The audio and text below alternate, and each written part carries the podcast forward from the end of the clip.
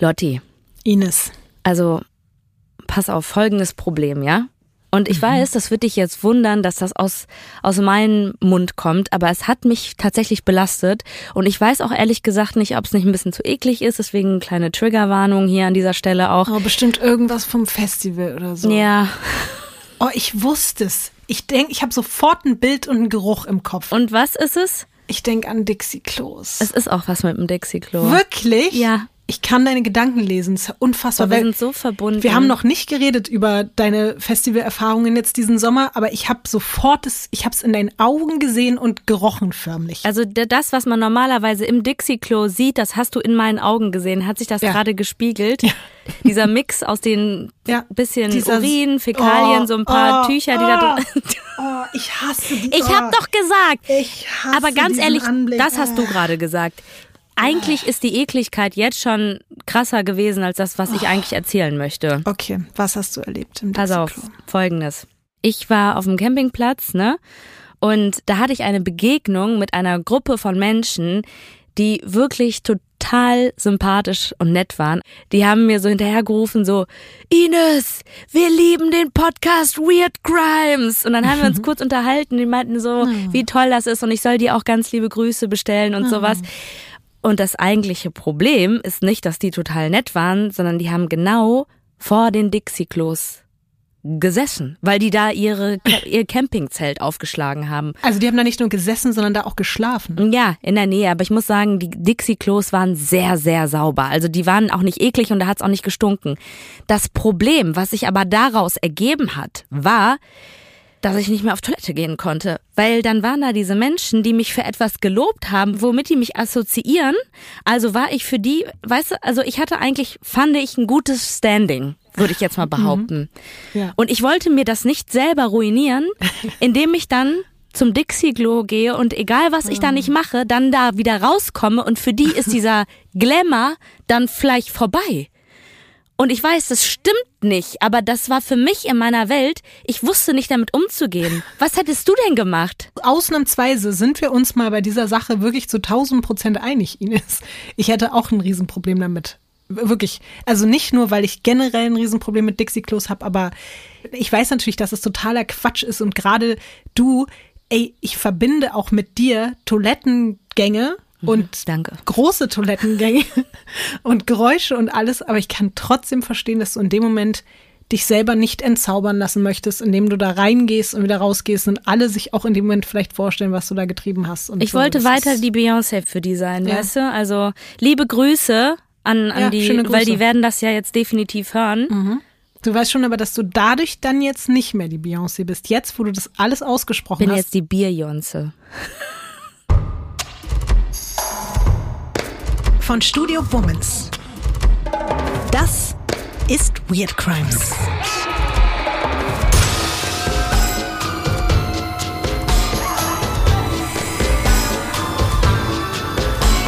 Der True Crime Podcast über die absurdesten, bizarrsten und unglaublichsten Kriminalfälle. Mit mir, vis-à-vis. Und ich bin Ines Agnoli.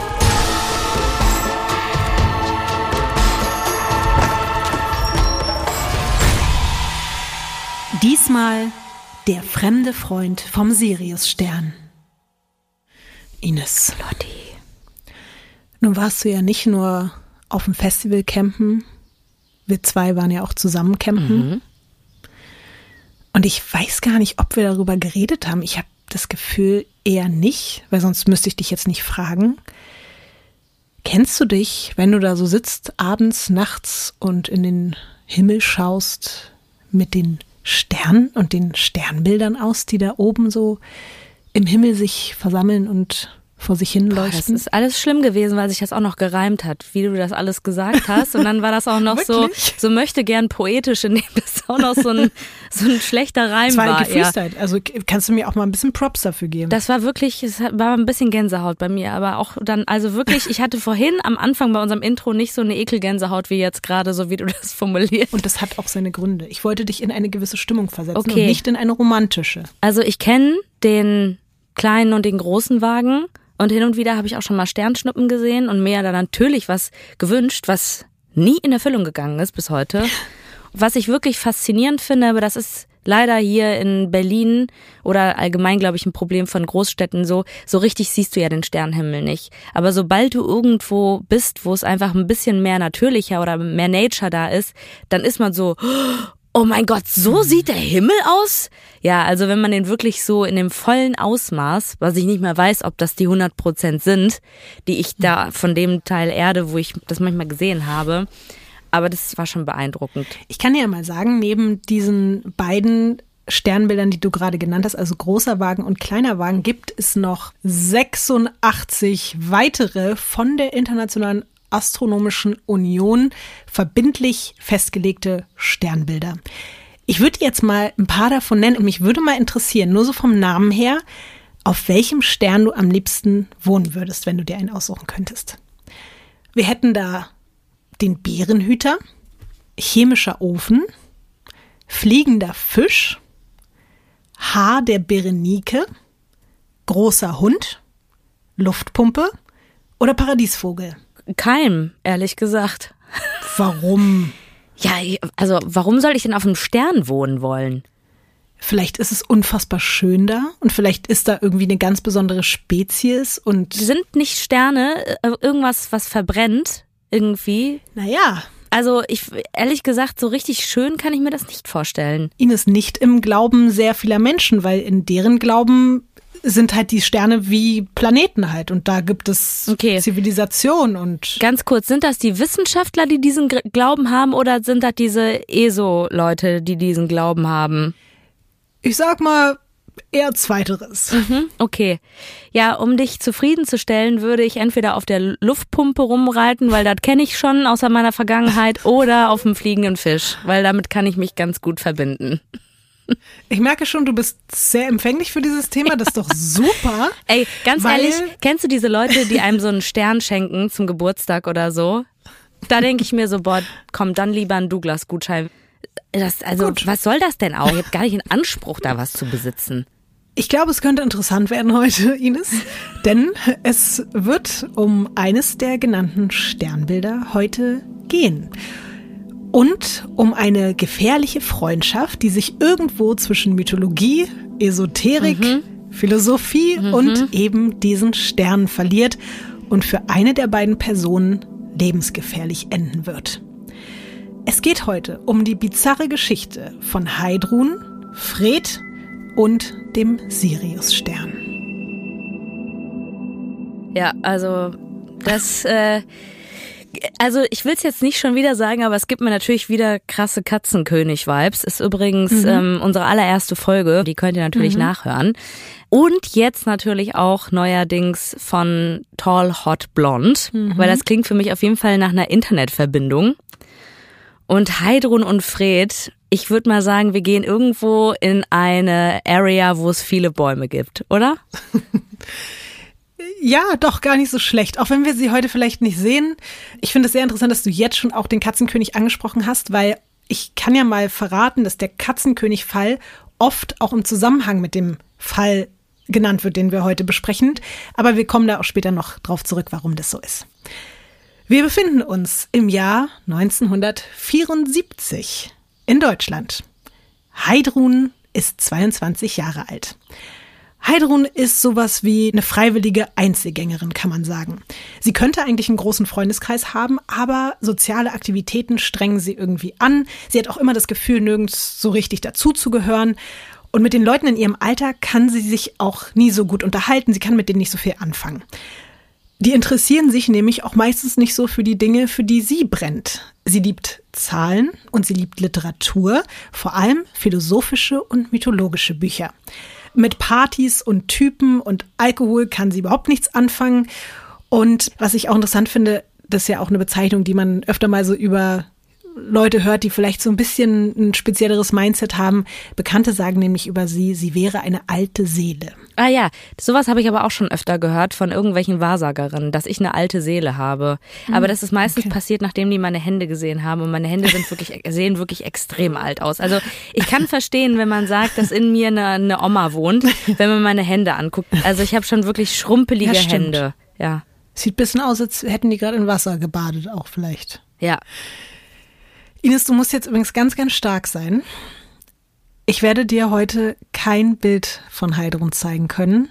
Und auch sonst werden wir keine Person, sondern nur Orte und Gegenstände zu Gesicht bekommen. Und das ist jetzt nämlich auch eine Parallele zum Katzenkönig. Da gab es ja auch keine Bilder, aber ich möchte noch mal ganz kurz daran erinnern und darauf hinweisen, dass es ja um den Podcast geht und wir haben ja auch damals alle den Katzenkönig geliebt, ohne die Fotos dazu zu bekommen. Und deswegen bitte nicht sauer sein, okay? Ich bin nicht sauer, Lotti. Okay. Nur enttäuscht. Ich hatte schon, ja, ich weiß. Aber zurück zu Heidrun. Ich kann sie dir optisch leider nur so ein bisschen beschreiben, weil es auch darüber nicht so viele Infos gibt. Aber in einem Artikel heißt es, und das ist jetzt nicht meine Wortwahl, ich zitiere das jetzt einfach mal, sie wäre eher klein und pummelig. Ich erwähne das auch nur deswegen, weil es in dem Zusammenhang eben auch heißt, sie hätte deswegen mit Komplexen zu kämpfen gehabt und wäre jetzt nicht unbedingt mit dem größten Selbstbewusstsein durch die Gegend gelaufen. Heidrun kommt übrigens aus Aalen und von Aalen habe ich dir jetzt wenigstens ein kleines Bild mitgebracht, beziehungsweise eine etwas ältere Postkarte, auch wie damals beim Katzenkönig. Mhm. Ja, ähm, also zieht mich gar nichts hin, muss ich sagen. Ich frage mich auch gerade Aalen, wo ist das?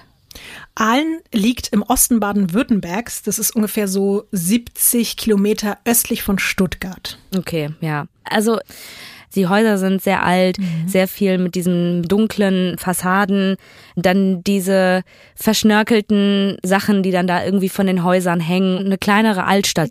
Ich war letztens in Soest. Und da bin ich spazieren gegangen und das sah so ähnlich aus. Mhm. Und da waren wirklich so Läden, wo ich mir gedacht habe, boah, krass, dass sowas hier noch existiert, weil in Berlin wäre das einfach alles pleite gegangen und so, ne? Und das ist nicht bewertend. Es ist eher so, dass ich beeindruckt davon war, weil du einfach merkst, wie unterschiedlich so diese Welten sind, in denen man da lebt. Mhm. Das sind so Läden, da werden dann zum Beispiel Drahtfiguren verkauft für 35 Euro. So ein Frosch oder sowas halt, weißt du so. Ja. Aber und da gibt's eine Eule und sowas. Und die kannst du dir dann wahrscheinlich in den Vorgarten stellen. Weißt du? Mhm. Und dann wird aber auch darüber geredet, mhm Ach, guck mal, hier, der Herbert hat sich jetzt hier den Frosch geholt. Der ist nämlich nicht mehr im Schaufenster, den habe ich beim Herbert gesehen. Der hat 34 Euro gekostet, ne? Da hat der Herbert sich mal was gegönnt. Aber komisch, dass der hier für den Frosch gibt er 34 Euro aus. Aber wenn man bei dem zum Grillen eingeladen wird, ne, dann stellt er einem das billige Bier vor und sowas. Das sind, glaube ich, die Gespräche. Aber du findest es wirklich nicht schön? Ich finde es super schön.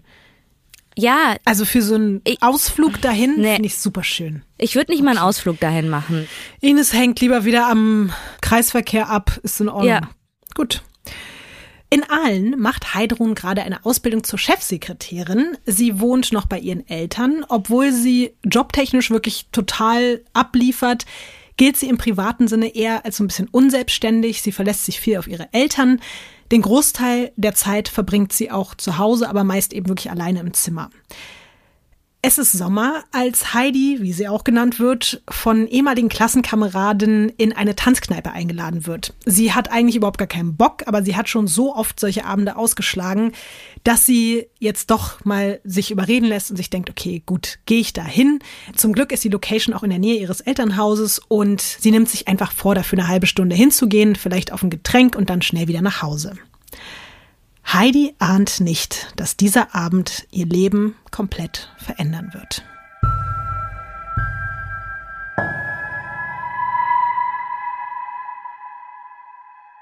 Es ist extrem voll. Sie quetscht sich da durch die Menschenmassen direkt zur Bar und weil sie eine längere Zeit nicht beachtet wird, spricht sie irgendwann der große, gut aussehende Mann neben ihr an und fragt, ob er für sie ein Getränk mitbestellen soll. Heidrun ist sofort beeindruckt von seiner Aura. Er hat dunkelblonde, gewellte Haare und trägt eine Brille mit Goldrand. Der Mann bestellt ihr ein Bier und statt dann zu ihren Schulfreundinnen zu gehen oder die überhaupt mal zu suchen, bleibt Heidrun da einfach an der Bar stehen und die beiden kommen ins Gespräch. Der Name ihres zuvorkommenden neuen Bekannten ist Fred.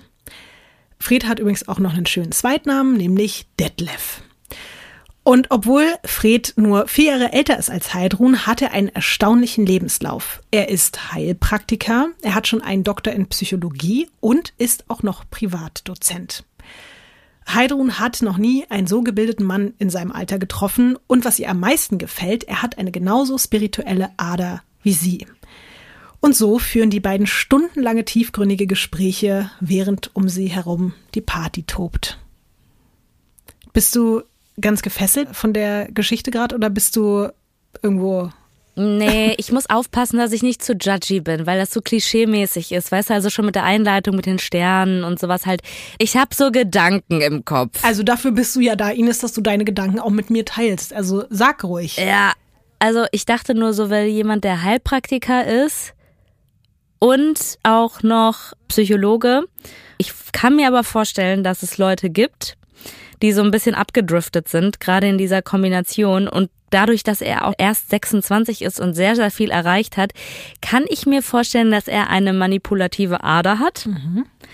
Und das ist gerade so ein bisschen der Vibe, auch aufgrund dessen, weil ich weiß, dass wir einen Crime-Podcast machen. Und deswegen musst du sowas auch aussprechen. Das finde ich ja interessant, was du jetzt hier gerade schon so fühlst. Und vielleicht geht das ja sogar auch in die richtige Richtung, leider.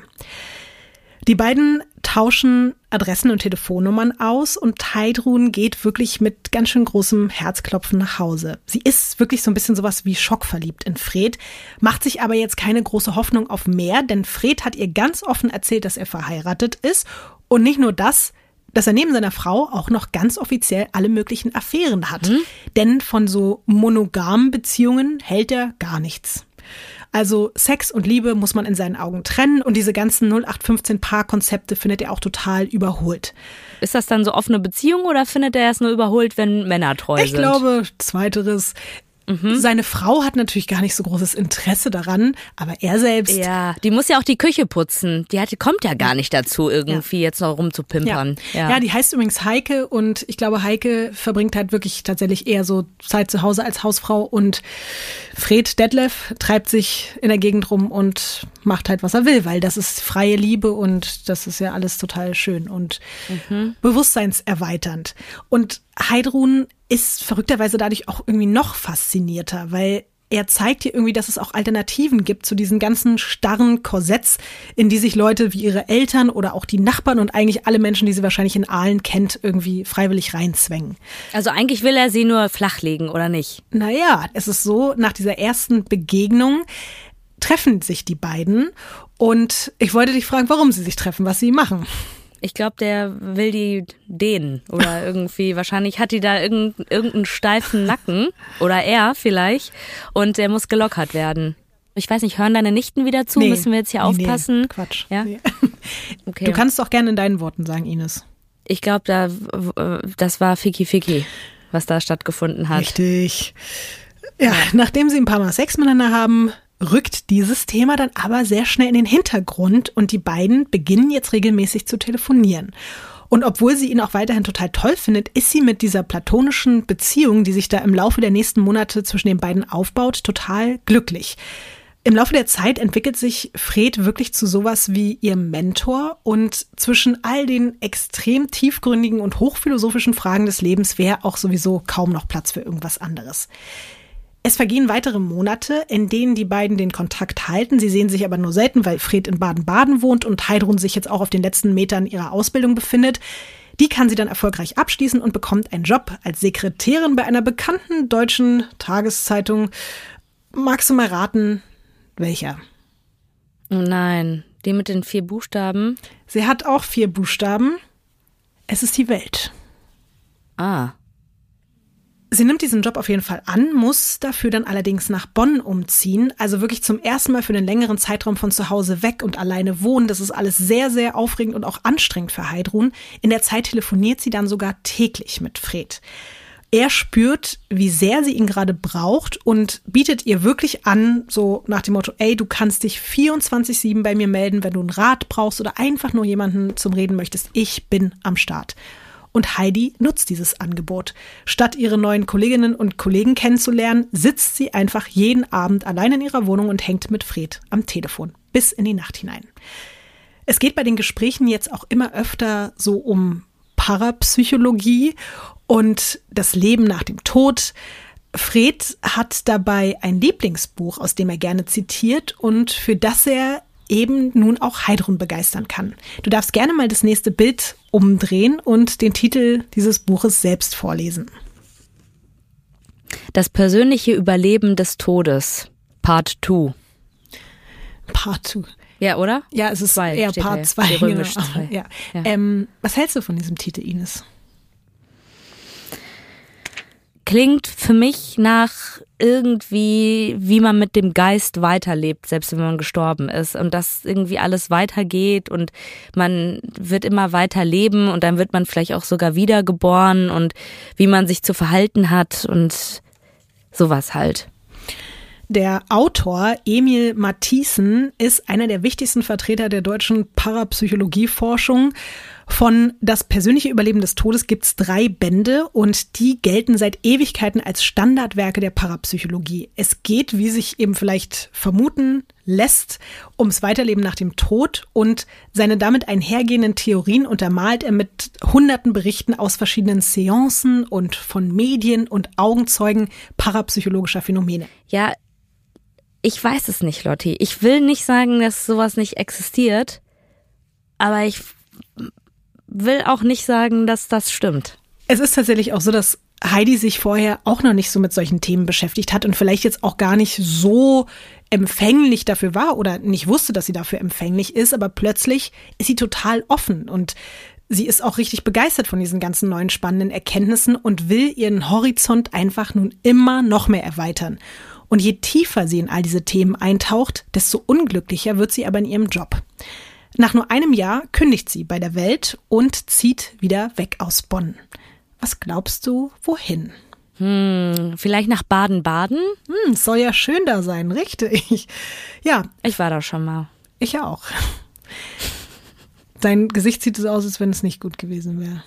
Ach, die Stadt ist äh, schön. Ich hatte da nur ein Praktikum, was nicht so schön war. Gut. Dann Gut. zum Glück bist du da wieder weg. Ja.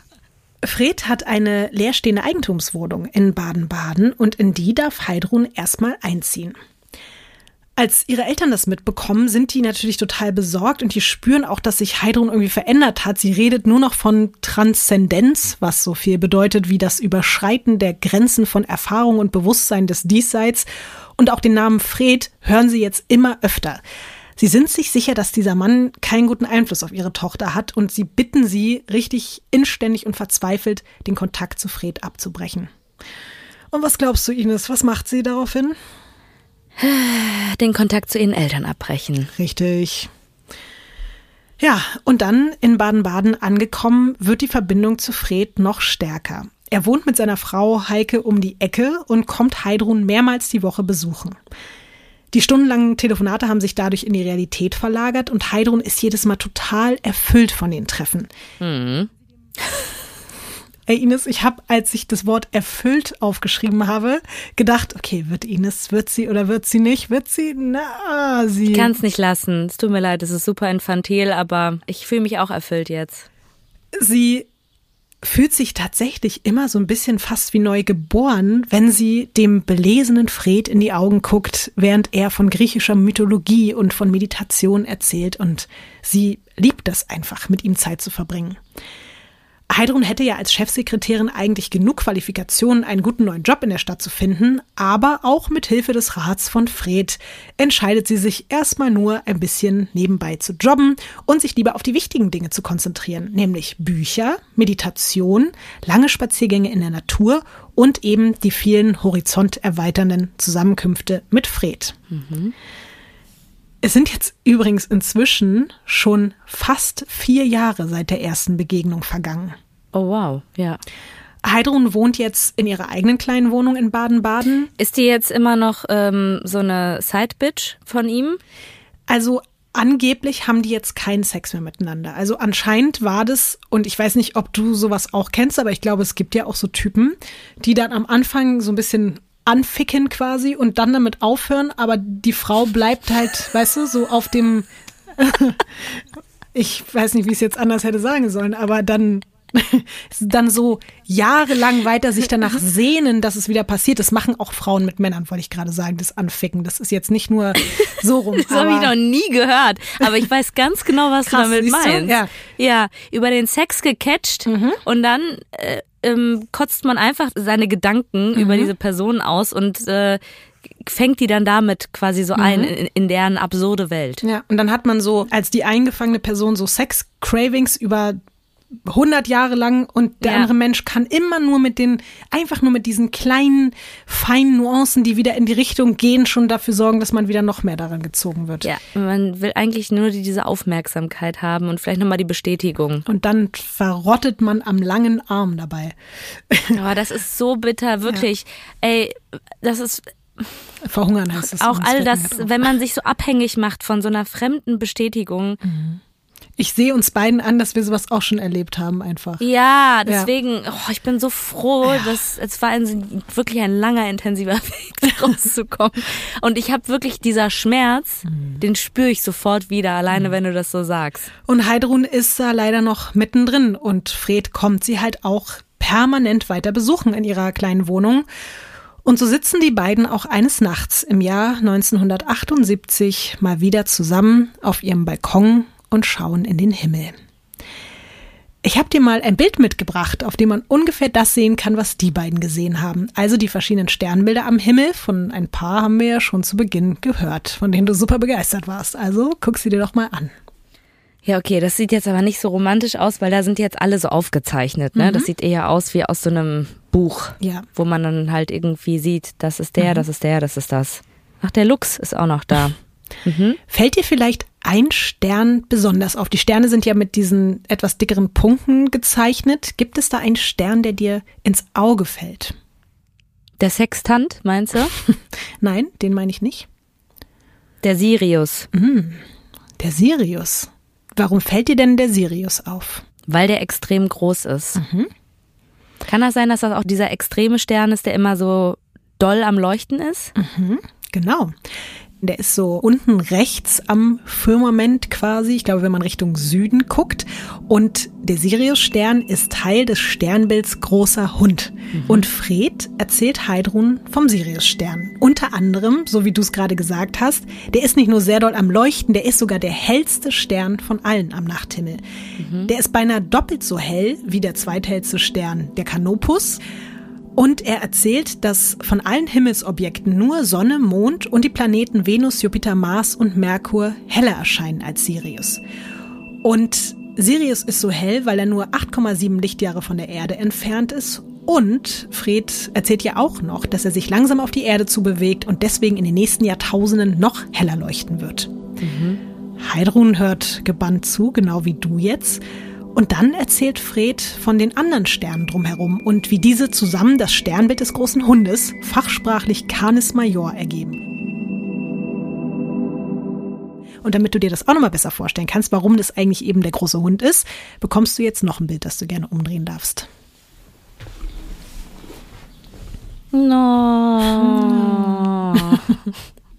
Süß, oder? Ja, auch wenn das nur eine Animation ist, aber ich liebe Tiere einfach, ja. Und Hunde vor allen Dingen. ja. Also, wenn ihr jetzt dieses süße Bild auch sehen wollt und nicht eh schon dabei seid, weil ich weiß, wie sehr ihr immer hyped seid auf diese Fotos. Alle Fotos, die wir uns hier anschauen, gibt's natürlich, wie immer, auf der Instagram-Seite weirdcrimes-podcast. Vielleicht kannst du es einmal erklären, Vielleicht für die Menschen, die jetzt noch nicht gecheckt haben, warum heißt dieses Sternbild denn Hund oder großer Hund? Ja, weil man das so gezeichnet hat. Wenn man das so zeichnet, versteht man natürlich, warum das Hund heißt. Aber es ist so ein bisschen wie Malen nach Zahlen, mhm. ne? Und wo man sich das quasi auch so zurechtmalen kann. Das also stimmt. Es sind jetzt ein paar Punkte. Wenn man das natürlich so exzessiv daraus macht, dann kann das alles, dann kann das auch eine Katze sein, dann kann das aber auch ein Nilpferd sein. Es gibt zum großen Hund übrigens auch noch eine Geschichte aus der griechischen Mythologie und von der berichtet Fred Heidrun, während sie weiter in den Himmel schauen. Zeus soll den unsterblichen Hund Leilaps zur Erlösung während der ausweglosen Jagd auf einen menschenfressenden Fuchs in Stein verwandelt und ihn dann, genau wie den Fuchs, ins Himmelgewölbe versetzt haben. Lilaps sieht man dementsprechend als großen Hund und den Fuchs sieht man als kleinen Hund in den Sternbildern am Nachthimmel. Erscheint dir das plausibel, Ines? Ich check's gerade nicht. Also warum wurde der Hund in Stein Ja, verwandelt, wenn der doch eigentlich die Menschheit erlösen sollte von diesem menschenfressenden Fuchs? Ja, der Zeus hat gecheckt, dass das aussichtslos ist, dass sozusagen der Fuchs nicht geschnappt werden kann, weil er so schnell war. Und gleichzeitig ist ja dieser Hund aber auch unsterblich gewesen und der Hund musste immer weiter jagen. Der konnte nicht anders und deswegen hat er sie beide in Stein verwandelt und in den Sternenhimmel gesetzt. Ja, aber ich muss auch sagen, also auch in der griechischen Mythologie sind da so Sachen, die ergeben, finde ich jetzt im Nachhinein nicht so viel Sinn und es ist immer mit sehr viel Qual alles. Und äh, ich weiß, das soll irgendwie ne Doppeldeutigkeit und daraus soll man irgendwelche anderen Sachen ziehen und so. Aber also manchmal, wenn man das so hört, denkt man sich auch so, mhm. Ja. Total. Fred hört auch überhaupt nicht auf, immer weiter zu reden und immer weiter zu reden. Der erzählt Heidrun eine Geschichte nach der anderen vom Siriusstern. Und vom großen Hund redet er weiter und Heidrun kann auch nicht aufhören zuzuhören. Und so erfährt sie auch noch, dass der Urvater der europäischen Dichtkunst, nämlich Homer, den Stern zuerst Orions Hund taufte, weil er ja neben dem Sternbild Orion ist. Und Orion wiederum ist ein Jäger und deswegen hieß es, ah okay, der sieht aus wie ein Hund, wahrscheinlich ist es der Hund von dem Jäger woraus dann später auch noch die Bezeichnung Hundsstern wurde. Ines, hast du schon mal den Begriff Hundstage gehört? Aber eher von so einem Film, glaube ich. Mhm. Ich glaube, es gibt auch einen Film, der Hundstage heißt. Ich finde es aber wirklich krass, weil dieser Begriff Hundstage ist entstanden, weil der Hundsstern Sirius durch seinen Aufgang zusammen mit der Sonne quasi die heißesten Tage des Jahres angekündigt hat. Und obwohl das jetzt heute vom zeitlichen Zyklus gar nicht mehr so richtig stimmt, nennt man aber wirklich bis heute europaweit die Phase mit der größten Sommerhitze zwischen dem 23. Juli und dem 23. August Hundstage. Würde ich mal sagen, eher so was negativ behaftetes, weil man sich so durch den Tag quält, weil es so heiß Ja, ist. total. Und dann zitiert Fred das scheinbar unerschöpfliche Lexikon auch noch aus einem Lehrgedicht von 700 vor Christi, in dem der Name Sirius erstmals erscheint. Er zitiert dann Folgendes. Zur Zeit des lähmenden Sommers sind die Frauen am geilsten und die Männer am schlappsten, weil ihnen der Sirius Haupt und Knie dört und ihr Leib vom Gluthauch verschmachtet. Äh, Was zur Hölle? Da habe ich mir auch gedacht, dass es schon 700 vor Christi angefangen hat, dass die Frauen natürlich am geilsten sind, wenn es heiß Ja, ist. wir brauchen wirklich noch sehr, sehr, sehr lange, bis da irgendwie mal so richtig die, die Köpfe durchflutet sind und man eigentlich weiß, dass das alles nicht so cool ist. Man sagt ja, man braucht so lange etwas auszumerzen, wie es da war. Also pff, von Boah, daher. da sind aber Schau. die Sterne schneller verbrannt, als, als dass wir mit dem Sexismus hier mal durch sind, oder? Glaube ich auch.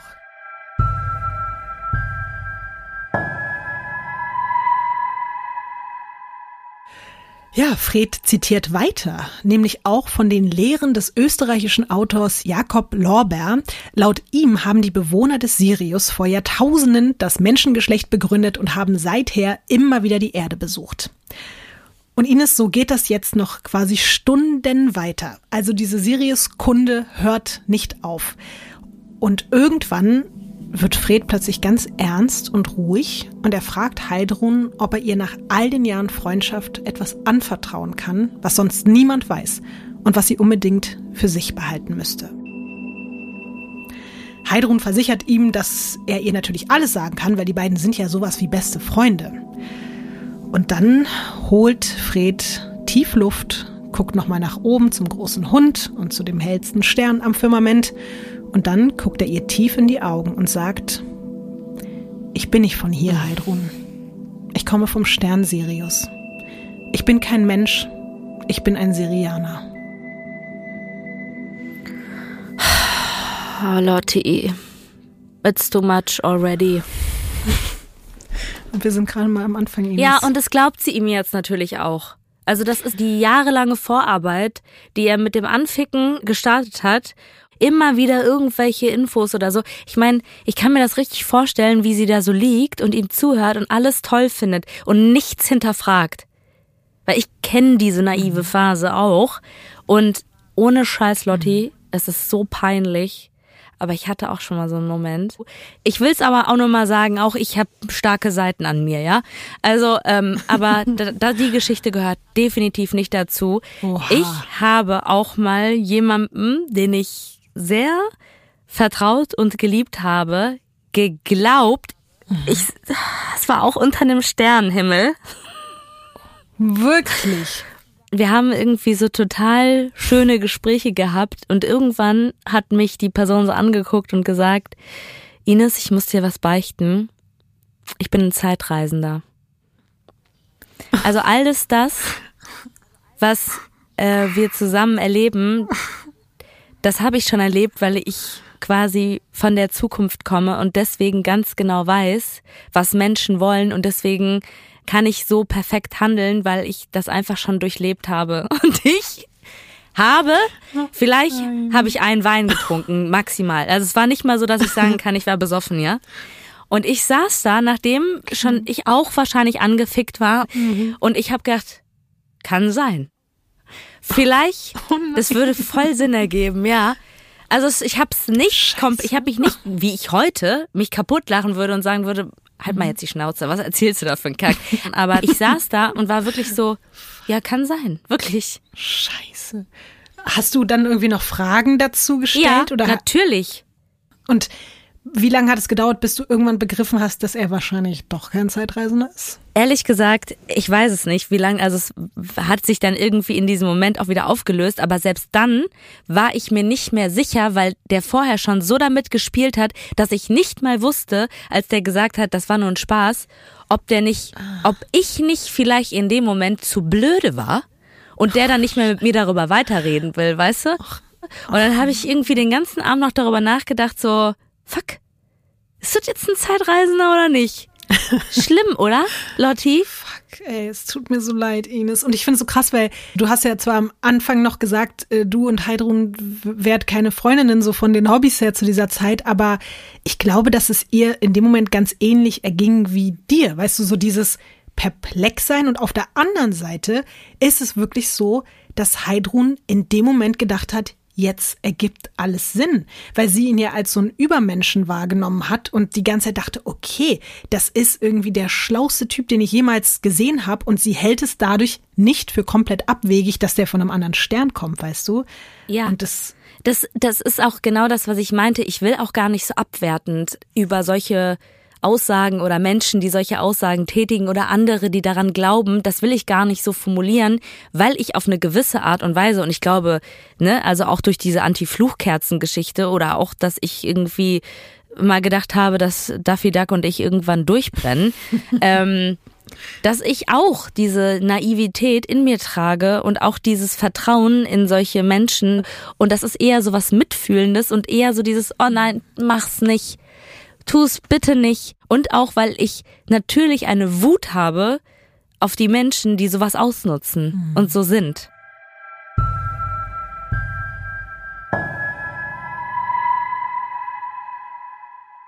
Aber ich habe ja gerade schon gesagt, für Heidrun ist es total verrückt, weil alles, was er ihr dann jetzt auch erzählt von, vom Volk der Syrianer, das alles ergibt sich quasi jetzt wirklich zu so einem klaren Bild, weil sie die ganze Zeit nicht verstanden hat, was ist mit diesem Fred, warum ist der so krass und warum habe ich so krasse Gefühle auch für den. Und laut Fred ist es nämlich so, dass die Syrianer eine hochentwickelte Rasse sind, die den Menschen wirklich auf allen Ebenen überlegen sind, vor allem geistig.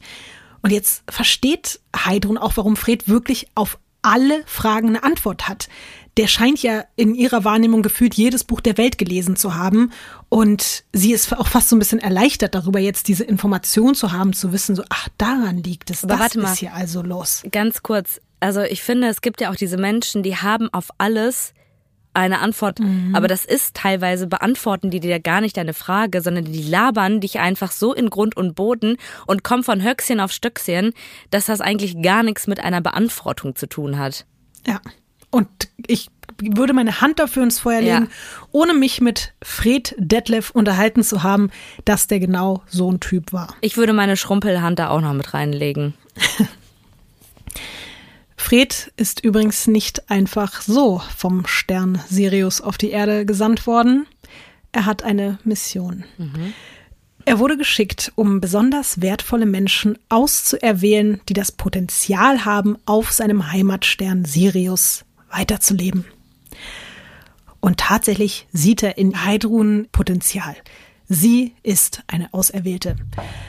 Aber um als Syrianerin weiterzuleben, muss sie sich geistig erstmal noch ein bisschen weiterentwickeln. Fred fragt Heidrun, ob sie sich dafür bereit fühlt. Die ist natürlich total überwältigt, dass der in ihren Augen schlauste Mensch der Welt oder nach neuesten Erkenntnissen sogar schlauste Mensch der gesamten Galaxie so viel in ihr sieht. Und deswegen willigt sie ein.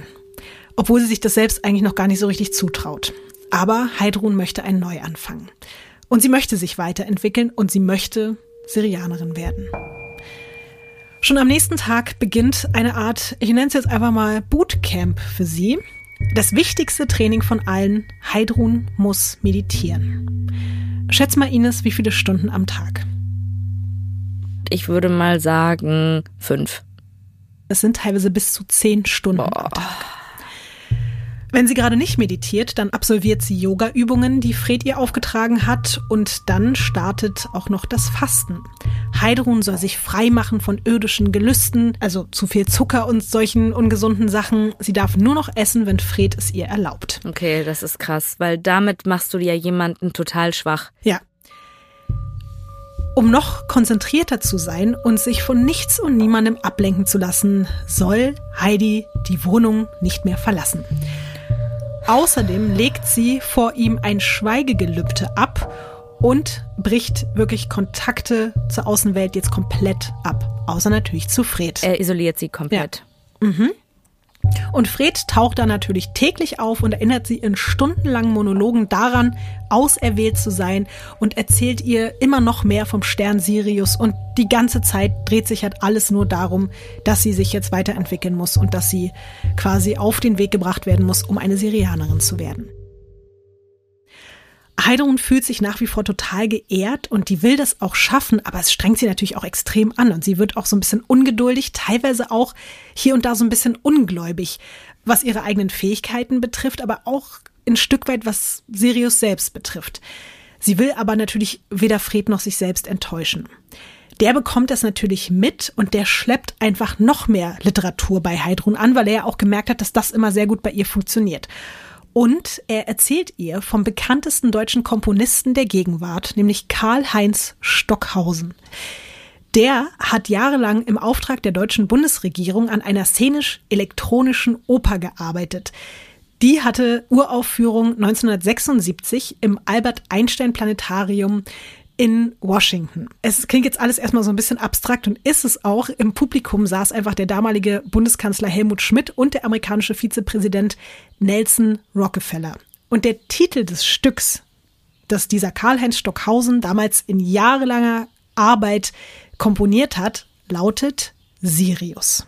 Und dieses Werk, also Sirius, erzählt, wie vier Raumschiffe, auf denen Boten vom Stern Sirius sind, auf der Erde landen. Und da hören wir jetzt mal rein.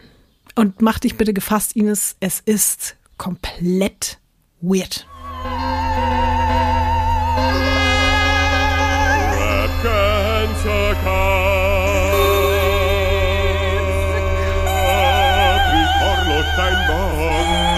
I will leave you alone for a while.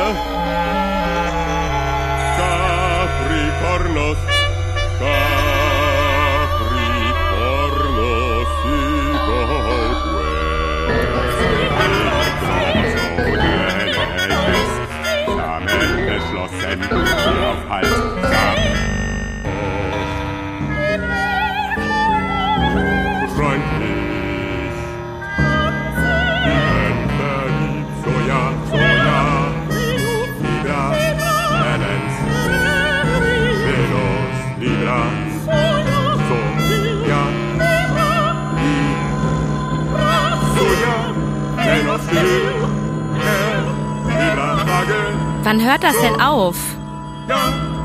Ich, ich würde es mir den ganzen Tag einfach nur anhören, um dein Gesicht dabei zu sehen. Nee, soll ich jetzt mal was sagen? Das ist nicht mal das ja. Schlimmste, was ich gehört habe.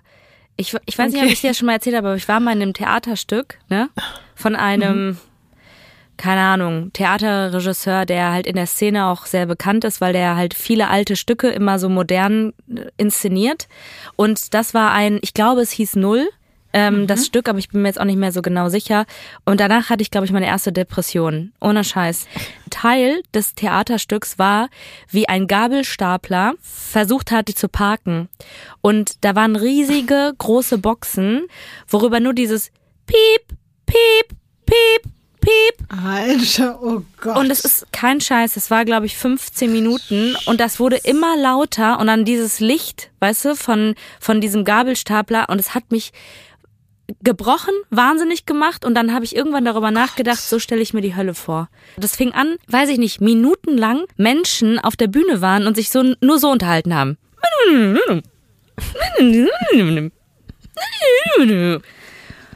Also das hat mich ein bisschen jetzt daran erinnert. Mir wurde dann gesagt, dass ich vielleicht es auch nicht richtig verstanden habe, was der ja, Künstler einmal mal sagen möchte.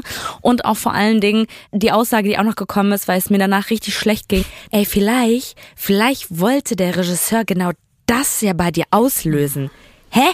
Dass ich mich richtig scheiße fühle und mhm. ich eine extra Therapiestunde danach machen muss und dafür auch noch Geld bezahlt habe. Nee. Aber wirklich, ich schwöre dir, Ines, wenn du dir, weil das geht 90 Minuten, dieses Werk, man kann sich bei YouTube zum Beispiel angucken, wir können das ja mal verlinken in den Show Notes, weil das ist wirklich krank. Also wenn du 90 Minuten dir das reinfährst, dann hast du irgendwann auch das Gefühl, du kriegst eine Psychose oder so, weil das ist dann noch untermalt mit komplett absurden Bildern und das ist, geht die ganze Zeit nur so, wie du es gerade gehört hast. Und trotzdem, ich hatte gerade riesen Spaß, dein Gesicht dabei zu sehen. Es war sehr, sehr schön. Vielen Dank dafür. Vielleicht fragt ihr euch jetzt und du dich natürlich auch, warum habe ich das jetzt hier überhaupt ausgewählt? Das eigentlich Interessante daran ist, dass dieser weltweit bekannte Komponist und auch Träger des Deutschen Bundesverdienstkreuz Karl-Heinz von Stockhausen zu dieser Zeit im Rahmen der Promo für sein Werk Sirius Folgendes in einem Interview erzählt hat. Zitat ich komme vom Sirius und wurde auf Sirius ausgebildet und dort will ich auch wieder hin, obwohl ich noch in Kürten bei Köln wohne. Okay, also ist der auch so einer. Wie, ja, wie der, der Detlef so Fred. Mhm. Also die ja. kommen alle von, von Sirius, ja? Ja, ja. Und bei Stockhausen ist es natürlich so krass, der ist mega bekannt, mega erfolgreich. Ist das so eine Sekte irgendwie? Also je mehr ich mich mit diesem Thema befasst habe, desto mehr ist mir bewusst geworden, dass es sehr viele Menschen gibt, die glauben, dass sie vom Sirius-Stern kommen. Und eben auch bei Stockhausen, der redet in ganz, ganz vielen Fernsehinterviews darüber. Und zum Beispiel sagt er, dass die Bewohner des Sirius die vollkommensten Geschöpfe von allen wären. Auch die Musik wäre auf Sirius erfunden worden. Und er schwärmt davon, wie, Zitat, die Rhythmen der Gestirne mit Jahres- und Tageszeiten, mit Elementen und Wesensunterschieden der Lebewesen verbunden wären. Und ganz ernst wiederholt er auch immer wieder öffentlich, er würde nach seinem Tod auf den Sirius-Stern zurückkehren. Und ich erzähle dir das auch deswegen, weil Fred Heidrun mit solchen Aussagen konfrontiert, die natürlich in aller Öffentlichkeit getroffen werden. Und er beweist ihr damit genau in einer Phase, in der sie die größten Zweifel hegt, dass er halt nicht der einzige Syrianer ist in Gestalt eines Menschen auf der Erde.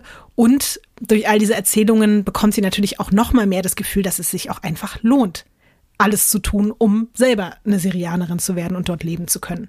Also eigentlich hat er diese ganze Stockhausen-Geschichte und auch dieses Stockhausen-Oper-Ding so ein bisschen als Legitimation benutzt für seine Geschichte. Mhm. Problem ist aber, sie muss jetzt noch härter an ihrer Weiterentwicklung arbeiten als vorher. Schließlich ist sie keinen Schritt weitergekommen. Also noch mehr Meditation, noch mehr Schweigen, noch weniger Essen. Irgendwann darf sie auch nicht mehr schlafen. Vielleicht kommt dir das bekannt oh, vor. Ich hatte gerade auch wieder, als du das jetzt alles so aufgezählt hast, was sie alles machen musste, habe ich direkt so einen kleinen Flashback gehabt zu, ich weiß jetzt gar nicht mehr, wie, wie der Typ hieß, aber der Michael. irgendwie Michael jede Nacht da in den Möhneseebahn mhm. ziehen musste, stundenlang. Ja. Mit ja. Klamotten. Ja, ich musste auch dran denken und der durfte ja auch nicht mehr schlafen. Sofort, wenn er eingeschlafen mhm. ist, haben ja die, sind ja die Engel gestorben und ja, sie darf auch nicht mehr viel schlafen. Fred steht jeden Tag auf der Matte. Er schwelgt Was in Erinnerung. Ein Arschloch. Sorry. Mhm. Ja. ja, ist natürlich auch komplette Kontrolle einfach Ja. Behalten und noch, noch mehr übernehmen. Aber dann auch auf diese Art und Weise, dass er da ankommt und einfach stundenlang in Erinnerung schwelgt an die Syrianer. Er packt jedes Detail über sein Volk aus. Zum Beispiel, dass sie aufgrund ihres Gemeinschaftssinns freiere, leichter strukturierte Partnerverbindungen haben als die Menschen. Oder dass die Kinder der Syrianer im Ätherleib geboren werden. Das ist sozusagen dann außerhalb der physischen Körper der Eltern. Und während der Geburt bleiben die Eltern im gleichen Zimmer und ihre geteilte Aura stellt den geborgenen und geschützten Raum dar, in dem sich der Körper ausformt und in die Seele eintritt.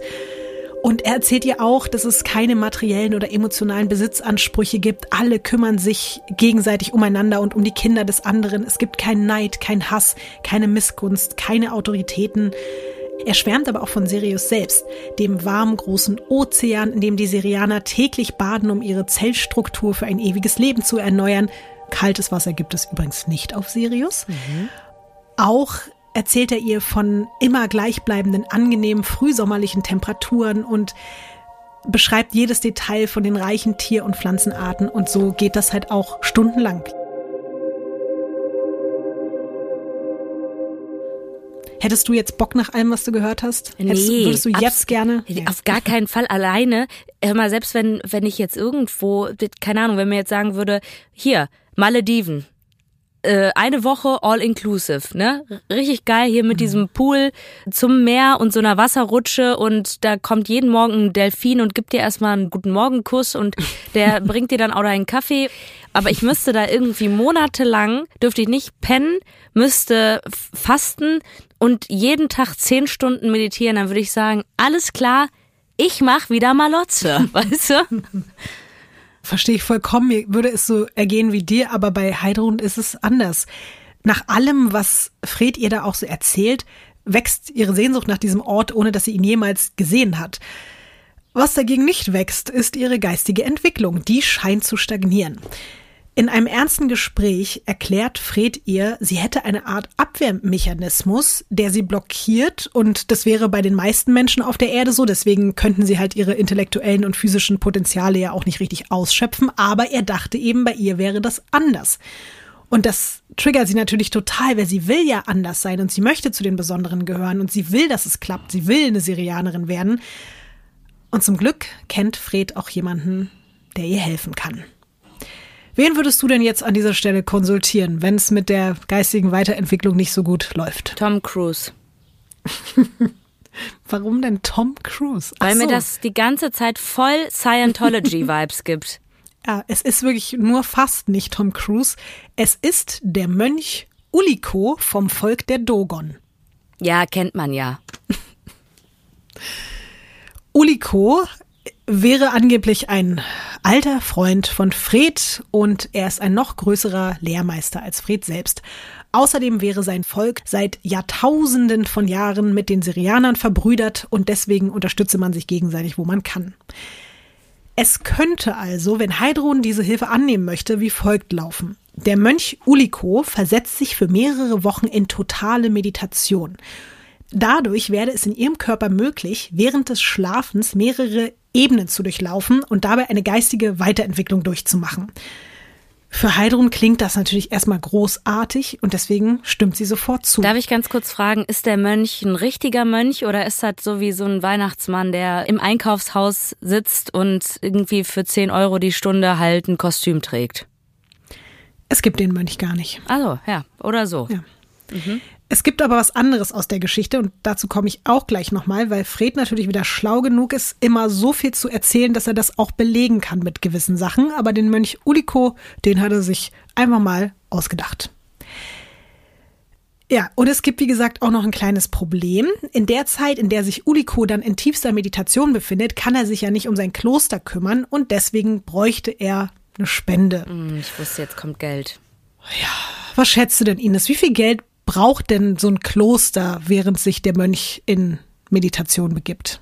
Äh, jetzt sind Mönche meines Erachtens, also das, was ich so gehört habe, ja auch eher minimalistisch. Also ich glaube jetzt nicht, dass die ständig nach Dubai fliegen müssen, um sich dann da die neue Fendi-Tasche oder so zu holen. Also wird sich das ja in einem Rahmen halten.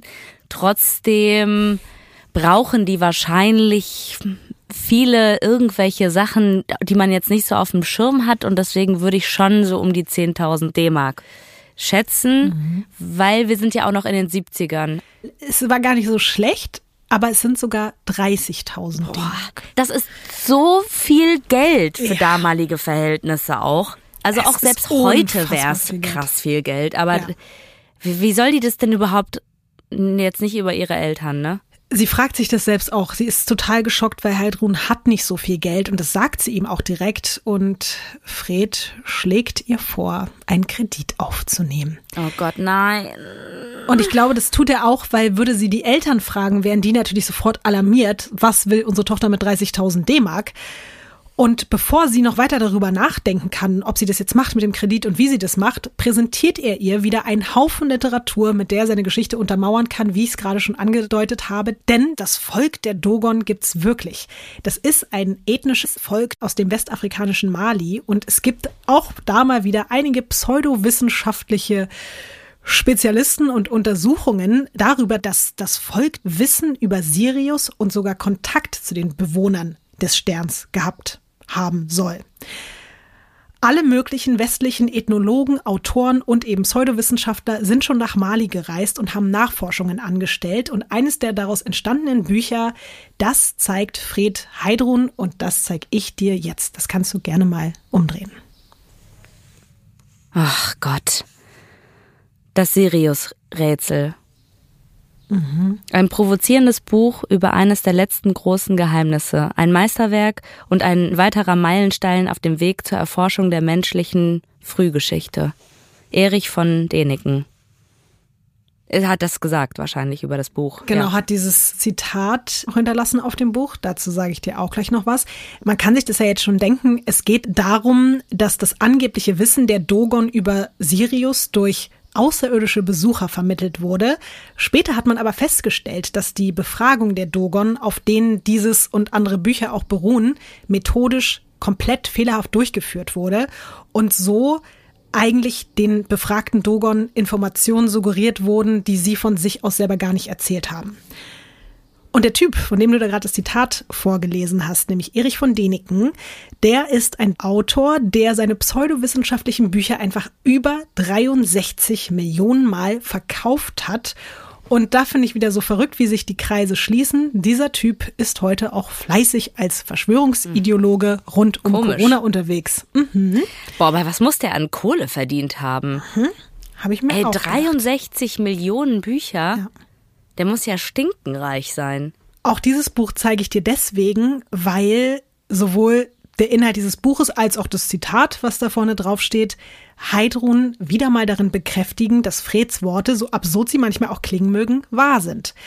Fred sagt, er würde natürlich auch verstehen, dass das für sie viel zu viel Geld ist und er würde eher gerne helfen, aber er hat nun mal selber auch gerade nicht so viel Geld. Auf der anderen Seite sagt er dann aber auch, puh, du müsstest dich jetzt schon schnell irgendwie beeilen, du müsstest dich entscheiden, bevor der Mönch Udiko es sich anders überlegt und vielleicht ja auch einem anderen angehenden Syrianer helfen will und dann keine Zeit mehr für dich und die Meditation hat. Was denkst du denn, Ines, was macht Heidrun jetzt? Versucht jetzt an das Geld zu kommen irgendwie. Sie geht am nächsten Tag zur Bank und tatsächlich bekommt sie einen Kredit über 30.000 D. Hä? Ja. Ich weiß nicht, ob es damals einfach noch einfacher war als heute, aber auf jeden Fall kriegt sie das Geld und wenige Wochen später kann sie es Fred übergeben oh und der schickt es zu Uliko. Mhm. Mhm. Dann vergehen noch mal einige Wochen aber bei Heidrun passiert einfach weiter nichts. Sie wartet ja die ganze Zeit darauf, dass jetzt irgendwann mal die große Weiterentwicklung stattfindet und sie irgendwas spürt, aber es passiert nichts. Sie fragt dann immer wieder bei Fred nach und Fred wiederum versucht, Uliko zu erreichen, aber der ist immer noch in der tiefen Meditation drin. Aber dann steht Fred plötzlich mit sehr schlechten Nachrichten vor Heidruns Tür. Uliko hat alles versucht. Er hat sich sogar in große Gefahr begeben während seiner Meditation, aber ihre Blockaden sind so groß, selbst als Großmeister kann der Mönch da einfach nichts machen. Er sagt, Udiko möchte es einfach aufgeben und die Mission hat nicht funktioniert. Das Geld, was sie jetzt schon bezahlt hat, ist natürlich weg, weil er hat ja mehrere Wochen, fast Monate jetzt auch hart daran gearbeitet und er konnte sich ja währenddessen nicht ums Kloster kümmern, also die 30.000 Euro sind verloren. Ja, Heidrun schämt sich natürlich extrem, weil sie hat das Gefühl, komplett versagt zu haben. Und es ist ihr auch total peinlich, weil Fred hat sich ja so für sie eingesetzt und sie hat anscheinend doch einfach kein Potenzial als Auserwählte und erst recht nicht als Syrianerin. Schade, dass sie sich dafür schämt, ne? Das ist halt, es wäre so toll gewesen in dieser ganzen Tragik, wenn sie dadurch so gemerkt hätte, dass sie eigentlich komplett beschissen wird und mhm. sich dann dafür schämt, dass sie das eigentlich alles so mitgemacht hat. Aber natürlich ist die, die ist einfach komplett drin. Ja, und gerade als Heidrun aufgeben möchte, baut sich der großherzige Fred vor ihr auf, nimmt sie in den Arm und er sagt ihr, dass alles gut wird und dass sie doch nach allem, was jetzt schon passiert ist, nicht aufgeben kann. Und er verspricht jetzt, sich persönlich darum zu kümmern, dass sie diese geistige Weiterentwicklung schafft und dass sie zur Syrianerin wird. Und zusammen schaffen die beiden das. Aber dafür muss sie jetzt wirklich ein bisschen mehr tun, als nur zu meditieren. Um als Syrianerin weiterleben zu können, muss ihr alter Körper zerfallen und dann kann sie ewig leben. Du siehst so aus, als würdest du was ahnen, Ines. Also mit alter Körper zerfallen und damit sie ewig leben kann, klingt für mich nach Tod.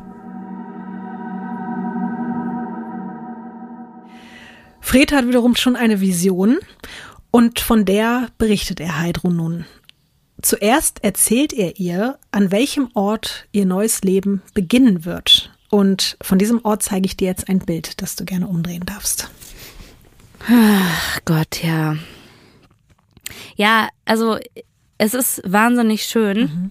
Das sind Berge und und Bäume und eine kleine Burg und da ist ganz viel Wasser. Also das ist wirklich der Inbegriff von idyllisch und ich stelle mir vor, Leute, wie wir beide auf so einem kleinen Boot da rumschippern ja. und irgendwie, weiß ich nicht, uns mit den Füßen gegenseitig kitzeln oder mhm. sowas.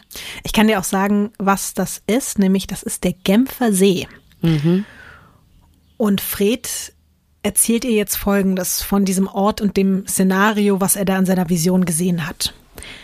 Heidrun wacht auf am Genfer See in genau dieser kleinen Burg im Schloss Château de Chillon.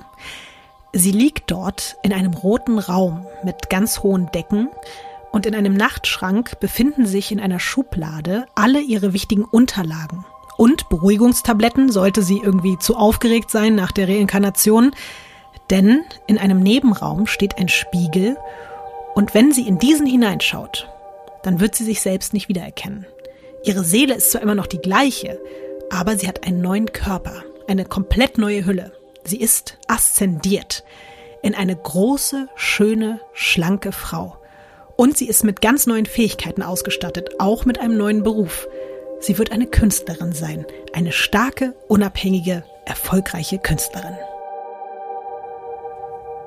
Ist es das, was du am Anfang gesagt hast, dass man vermutet, dass sie Komplexe hat und das hat er voll ausgenutzt und ähm, ihr jetzt genau mhm. dieses Bild gezeichnet. Ganz genau. Was das. für sie wie so eine Traumvorstellung dann klingt. Dieses mhm. Arschloch. Ja. Und so ein Arschloch-Wichser. Mhm. Für Heidrun klingt, genau wie du es gesagt hast, es klingt eigentlich wunderschön. Und eben auch genau nach dem, wenn sie sich ein Leben ausmalen könnte, und das hat wahrscheinlich einfach Fred in all den Gesprächen sich genauso zusammengezimmert, dann ist es halt eben das. Aber auch da gibt es wieder eine kleine Hürde, die vorher noch zu meistern wäre. Auch das neue Leben als Künstlerin muss ja irgendwie abgesichert werden. Man braucht ja ein Startkapital. Ganz genau das. Laut Fred muss Heidrun eine Lebensversicherung abschließen. Und zwar über 250.000 D-Mark. Schließlich hat sie ja nichts, wenn sie aufwacht. Sie fängt ja wirklich bei Null an. Fred wäre sogar bereit, extra für sie an den Genfer See zu kommen, um ihr das Geld dann zu bringen. Dafür muss aber eine Sache gewährleistet werden. Fred muss als alleiniger Bezugsberechtigter in die Lebensversicherung mhm. eingetragen ja. werden, damit er dann auch an das Geld rankommt, um es ihr überreichen zu können. Fred hat das auch alles schon super vorbereitet. Er zeigt ihr Prospekte einer Versicherung und er hat auch schon eine spezielle Variante für sie herausgesucht. Nett von ihm. Für ihren eigenen Unfalltod kann sie bis zu 500.000 Mark bekommen. Das wäre natürlich perfekt für den Start in ein neues Leben. Dafür müsste sie auch eigentlich nichts weiter tun, als ihren eigenen Unfalltod vorzutäuschen. Und Heidrun ist jetzt so ein bisschen verwirrt und versteht nicht ganz, was sie jetzt genau vortäuschen soll. Und Fred klärt sie auf. Den Unfall, nicht den Tod. Aber obwohl, also tot ist sie ja dann gar nicht, weil sie wacht ja direkt dann als die schöne große Künstlerin wieder mhm. auf, um dann bereit zu sein, auf dem Stern Sirius zu leben. Also eigentlich stirbt sie gar nicht. Frau Lotti, ihm geht's ja nur um das Geld. Also er will sie ja einfach abziehen. Und die, die soll mhm. sich ja jetzt umbringen und angeblich täuscht sie dann den Unfall vor, aber sie würde ja wirklich sterben, um dann danach angeblich mhm. in der Burg da aufzuwachen. Mhm. Ich weiß halt nicht, ob es nur wegen des Geldes macht, weil überleg mal bitte, wie lange das schon geht, wenn du nicht den Hauch von auch ein bisschen Spaß daran hast, sowas mit einem Menschen zu machen. Ja, natürlich, also so masochistisch, ja. ne? Oder ja. sadistisch, ja. Ja, voll. Und eben, also ich stimme dir auch zu, obwohl man das jetzt vielleicht nicht so attestiert hat, aber das hat auch schon wieder ganz viel Psychopathen-Vibes und es ist einfach unglaublich.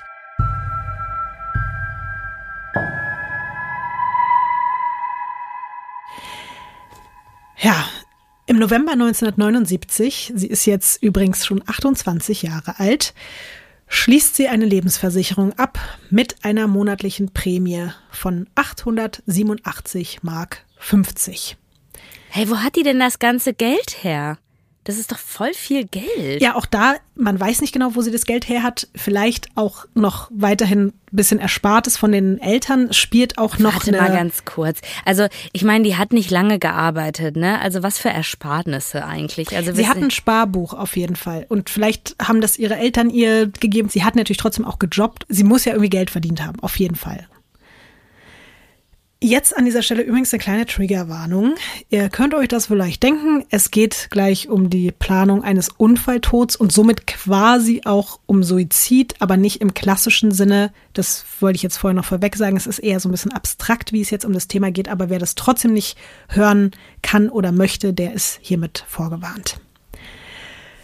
Fred kommt jetzt nicht mehr zum Meditieren und Monologe halten bei Heidrun vorbei. Ab jetzt geht es nur noch um die, wie er es nennt, Körpervernichtung. Natürlich hat er auch schon wieder einen Plan in petto, den er ihr präsentiert. Am 24.12.1979, also an Heiligabend, soll sie sich mit dem Auto auf den Weg machen und dann ungebremst gegen den Brückenpfeiler eines Autobahnzubringers fahren. Er versichert ihr, dass das die perfekte Methode ist, um den alten Körper loszuwerden und dann putzmunter am Genfer See als syrianische Künstlerin aufzuwachen, bereit für das neue Leben. Aber auch da gibt's wieder noch ein klitzekleines Problem, was Fred aber sofort lösen kann. Es kann nämlich sein, dass bei Unfällen manchmal das so ein bisschen länger dauert mit der Auszahlung der Versicherungssumme. Und wenn sie dann da am Genfer See aufwacht und kein Geld ist da, das wäre natürlich scheiße. Sie braucht ja irgendwas. Und er würde also zur Sicherheit am liebsten noch einen zusätzlichen finanziellen Puffer haben, den er ihr dann im roten Raum in dieser Burg deponieren kann. Heidrun versteht das natürlich. Die fragt, wie viel Geld das denn sein müsste. Er fragt, wie viel sie noch hat. Ein Kredit wird sie so schnell erstmal nicht mehr bekommen. Aber es gibt da noch ein Sparbuch. Ich habe es ja gerade schon angesprochen. Da sind noch 4000 D-Mark drauf und das ist das letzte, was sie hat. Und das ist natürlich auch schon wieder unfassbar viel Geld. Aber sie würde ihm das anvertrauen, damit er es dann an den Genfer See für sie bringt und dort hinterlegt. Findest du das nicht irgendwie, ich meine, natürlich hat das ja jetzt hier nichts irgendwie mit einem klaren Verstand zu tun oder so, ne? Aber ich finde es dann schon immer so doch sehr absurd, wenn man so über so spirituelle Sachen redet und dann, ja, und äh, da sind alle Leute gleich und äh, man badet die ganze Zeit in so warmem Wasser und alle sind total glücklich und so. Aber you need a halbe Million hier, äh, damit you äh, can live there. Weißt du, das ist, äh, das ist nämlich wichtig Mhm. Also ist doch alles, ist es so wertefrei und kein nichts Materielles und so. Aber nee, nee, nee, here's the money uh, you, uh, you need to have uh, for the Sirius uh, life, weißt du? Ja. Überleg mal, das sind 500.000 D-Mark plus nochmal 4000 D-Mark. Also was, was soll sie denn alles kaufen auf Sirius? Ja, Also, natürlich. Besonders wenn die da eh auch äh, auf alles scheißen eigentlich. Weißt du, also gefühlt ist das für mich irgendwie so ein so Hippie-Dorf-mäßig, wo die da auch irgendwie in ihren selbstgebauten Hütten leben und irgendwie alles selber anbauen. Also so sehr dieses natürliche Back to the Roots. wahrscheinlich ist es eben genau das. Man nimmt das, was man kriegen kann und dann hinterfragt man auch gar nicht mehr Nee. Und so ist es eben auch bei Heidrun. Sie gibt ihm natürlich auch die 4000 D-Mark. Und dann rückt Weihnachten näher. Heidrun meditiert weiterhin sehr viel, um bestmöglich auf den großen Tag vorbereitet zu sein. Aber dann kommt ein tragisches Unglück dazwischen. Achtung, jetzt nochmal Triggerwarnung, Suizid. Heike, die Ehefrau von Fred, die ich ja schon mal erwähnt habe, die erschießt sich im gemeinsamen Haus, während Fred anwesend ist. Was sagst du dazu? Okay, also ich habe kurzzeitig mal darüber nachgedacht, ob Heike überhaupt existiert. Das klingt für mich, als ob der da gerade doppelt kassieren möchte. Es ist auch so, dass äh, die Ermittelnden auch sich denken, das kommt denen ein bisschen komisch vor. Ich meine, von Heidrun wissen sie nichts, aber sie finden die Umstände mysteriös und Fred wird sogar festgenommen und er landet in Untersuchungshaft. Aber nach allen Untersuchungen und nach allem, was man da anstellt, kann man ihm nichts nachweisen. Es gibt keinerlei Anhaltspunkte, dass er irgendwas damit zu tun hat. Es wird als Suizid zu den Akten gelegt, also wird er entlassen. Was glaubst du denn? Wie geht er denn jetzt mit dem Plan für Heidrun um, nachdem sich seine Frau gerade erschossen hat? Ja, m, weiter, oder? Weitermachen. Also straight den Plan verfolgen und wahrscheinlich noch ein bisschen Druck machen. Also, man könnte jetzt denken, oh, er kommt zur Vernunft, denn er cancelt den Plan. Wirklich? Ja, aber nur, um einen neuen, in seinen Augen noch viel besseren Plan zur Körpervernichtung ins Leben zu rufen. Autounfall ist vom Tisch, auch weil er nämlich einfach befürchtet, dass es vielleicht nicht funktionieren könnte und Heidruns Hülle nur verletzt, aber nicht vollständig zerfallen ist. Und deswegen überzeugt er sie von einer noch sichereren Unfallmethode und die beinhaltet folgenden Haushaltsgegenstand, den du dir jetzt angucken kannst. Oh nein. Oh Gott. Damit habe ich nicht gerechnet. Das habe ich jetzt nicht wirklich, also das war eine andere Zeit, ne? Also wo auch glaube ich viel irgendwie auch im Filmen das so dargestellt wurde oder viel das benutzt wurde. Also ich habe wirklich an ein Messer gedacht.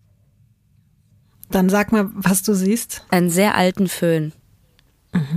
Also ich denke mal, sie soll in der Badewanne den Föhn reinschmeißen. Und du hast es gerade wirklich genau auf den Punkt getroffen. Zu dieser Zeit ist es so, dass zum ersten Mal öfter in Filmen diese Konstellation aus Föhn und Badewanne in tragischen Unfallszenarien dargestellt werden, aber eben auch als Mord- oder Suizidwerkzeug. Und um das nochmal ganz kurz zu erklären, es ist nämlich so, wenn der Föhn oder auch ein anderes Elektrogerät in eine volle Wanne fällt, dann kann das tödlich enden. Das haben wir jetzt Aber am Strom festgestellt. angeschlossen sein. Genau, das, am ne? Strom angeschlossen auf jeden Fall, weil halt Wasser im Gegensatz zu Luft elektrischen Strom leitet und über die Heizspiralen im Föhn gelangt dann elektrischer Strom ins Wasser und der Strom fließt dann in Richtung des Abflusses der geerdeten Badewanne. Das Wasser in der Wanne steht dadurch unter Strom und das sind bis zu 100 Milliampere im Wasser und es ist halt krass, weil schon ab 50 sind einfach lebensgefährlich und man kriegt davon Herzrhythmusstörungen, Kammerflimmern und auch Herzstillstand. Und auch wenn das Ende der 70er Jahre eben immer öfter in Filmen aufgetaucht ist, bleibt es eine sehr große Seltenheit, dass Menschen so zu Tode kommen, egal ob geplant oder ungeplant. Möchtest du mal schätzen, Ines, wie viele Menschen im Jahr 1979, also in dem Jahr, in dem Heidrun oder beziehungsweise es ist nicht ganzes Jahr, weil es ist sozusagen im Jahreswechsel 1979, 1980, aber möchtest du mal schätzen, wie viele Menschen im Jahr 1979 auf diese Weise gestorben sind? Ich Durch einen Föhn in der Badewanne. möchte ganz kurz sagen, dass mir das jetzt in dem Moment keine Freude bereitet. Ne? Also ähm, drei. Krass, es sind, ich hätte jetzt gedacht, dass du ein paar mehr schätzt, aber es sind sogar, es sind sechs. Und das schließt eben, wie gesagt, Unfälle, Morde und Suizid mit ein. Und nun soll Heidrun am 1. Januar 1980 auf die gleiche Art ihren Körper verlassen. Sie hat für später extra eingeladen, die soll sie dann finden. Fred hat ihr aufgetragen, alles an diesem Tag ganz normal aussehen zu lassen. Also macht sie Wäsche, sie backt einen Kuchen, bereitet alles für den Besuch vor. Es soll auf gar keinen Fall irgendetwas auf einen Suizid hindeuten. Und das ist Heidrun selbst auch sehr wichtig, denn, und das muss man jetzt wirklich auch nochmal sagen, sie möchte sich auf gar keinen Fall das Leben nehmen. Und sie möchte auch nicht sterben. Sie möchte nur, genau wie Fred, eine Syrianerin werden und in ihrem neuen Körper als Künstlerin ein wesentlich erfüllteres Leben führen. Und dafür muss der alte Körper eben weg.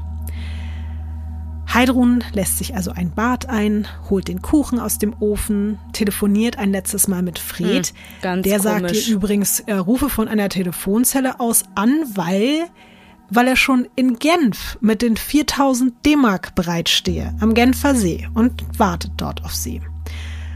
Und vielleicht auch, damit später nicht irgendwer Natürlich. wie bei seiner Frau auf die Idee kommen könnte, er hätte vielleicht was damit zu tun. Er motiviert sie nochmal, sagt, sie solle an Sirius denken und an die zukünftige Vollkommenheit ihres Geistes und Körpers und verabschiedet sich mit den Worten, dass er sich so sehr freut, sie gleich in ihrer neuen Gestalt wiederzutreffen. Alles ist bereit. Heidrun ist es auch. Sie steigt in die Badewanne und hat eigentlich auch gar keine so große Angst. Sie denkt an den Roten Raum und an den Genfer See und an den Siriusstern und an all das Wissen, was ihr gleich zuteil werden wird und an Fred. Und dann schaltet sie den Föhn ein, schließt die Augen und lässt ihn ins Wasser fallen.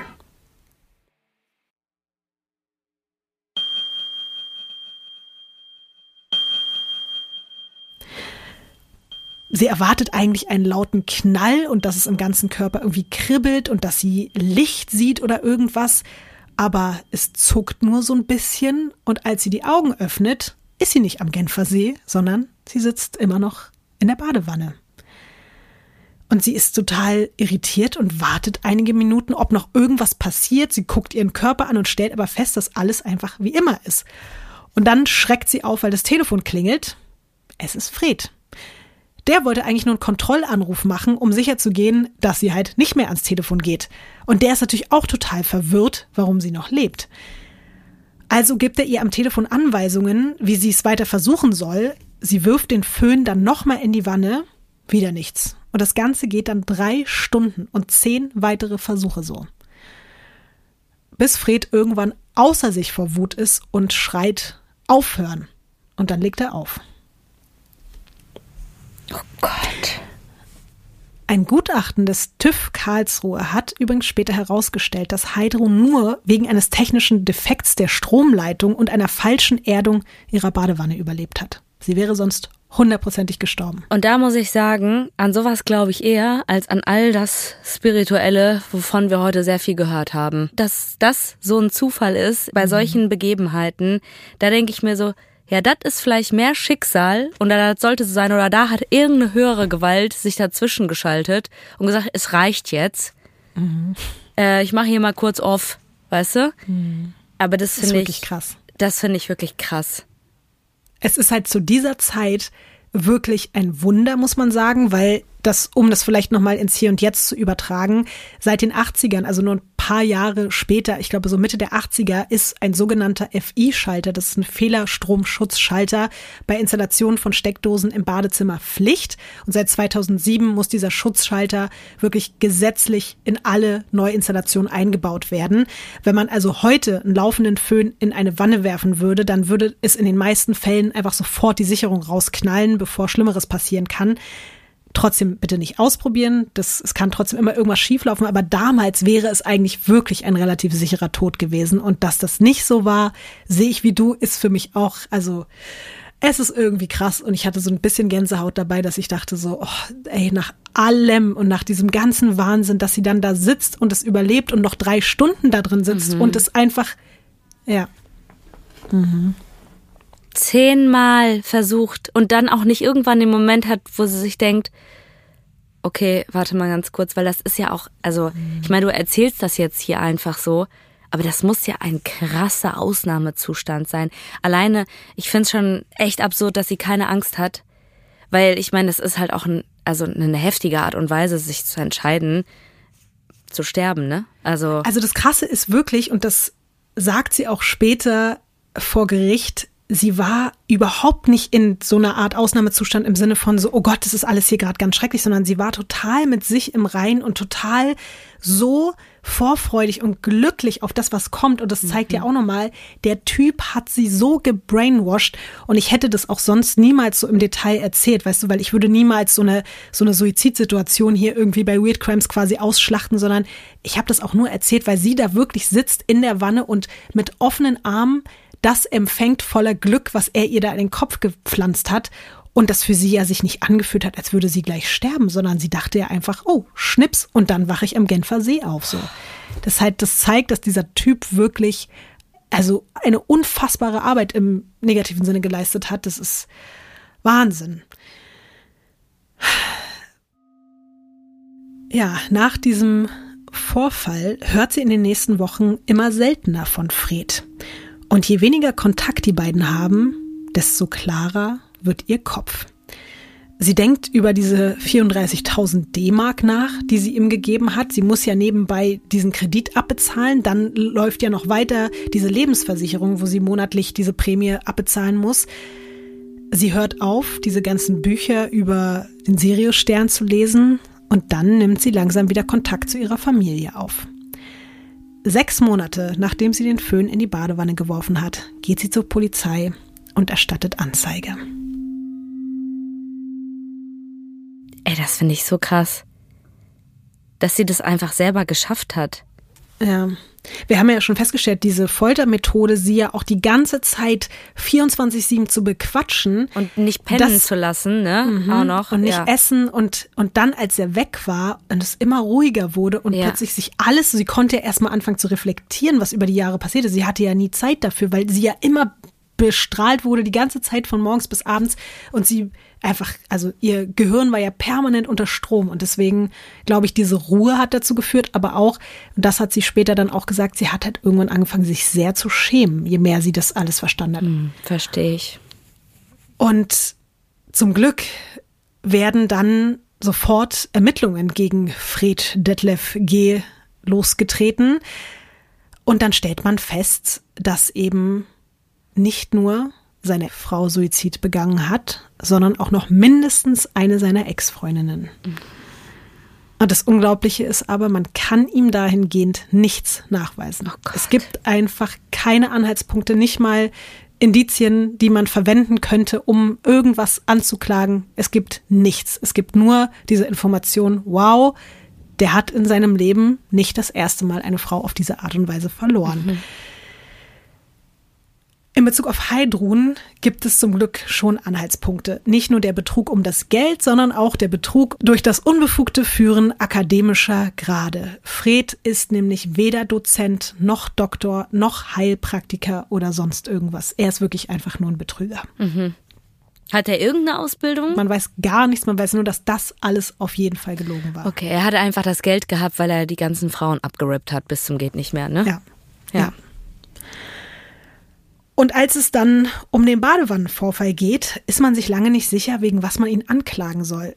Kernfrage ist, ob das jetzt lediglich Anstiftung und Beihilfe zum versuchten Suizid war, was ja nach deutschem Recht nicht strafbar wäre, oder ob der Angeklagte versucht hat, einen Mord durch einen anderen begehen zu lassen und dadurch zum mittelbaren Täter geworden ist. Dieses, diese mittelbare Täterschaft hatten wir auch damals im Katzenkönig-Fall, deswegen ist der im Strafrecht so bekannt und deswegen ist genauso der Sirius-Fall eben auch so ein großes Thema bei den Jurastudierenden. Aber das kann doch nicht sein, dass jemand sowas macht und dann davonkommt.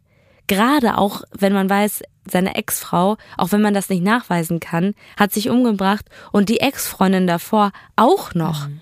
Und eigentlich hätte er noch eine dritte Person. Also, weißt du, das, und dann erzählt die das auch noch alles, was, was da vorgefallen ist. Das ist zumindest auf einer psychischen Ebene so eine Gewalt, die so diverse Grenzen überschritten hat, dass ich finde, das muss man bestrafen. Definitiv. Deswegen wollte ich dich ja gerade fragen, was denkst du? Also ich meine, was du dir wünschst und was du hoffst, ist klar, aber was glaubst du, wegen was wird er angeklagt? Außer jetzt den Betrugsgeschichten? Wegen 1000 Prozent Arschloch sein. Ich weiß es nicht, Lotti. Keine Ahnung. Es ist, es ist mir, ich, ich, ich habe keine Ahnung, irgendwie Beihilfe oder sowas. Zum Glück, er wird wegen versuchten Mordes angeklagt. Einerseits, weil man das Mordmerkmal Habgier nachweisen kann.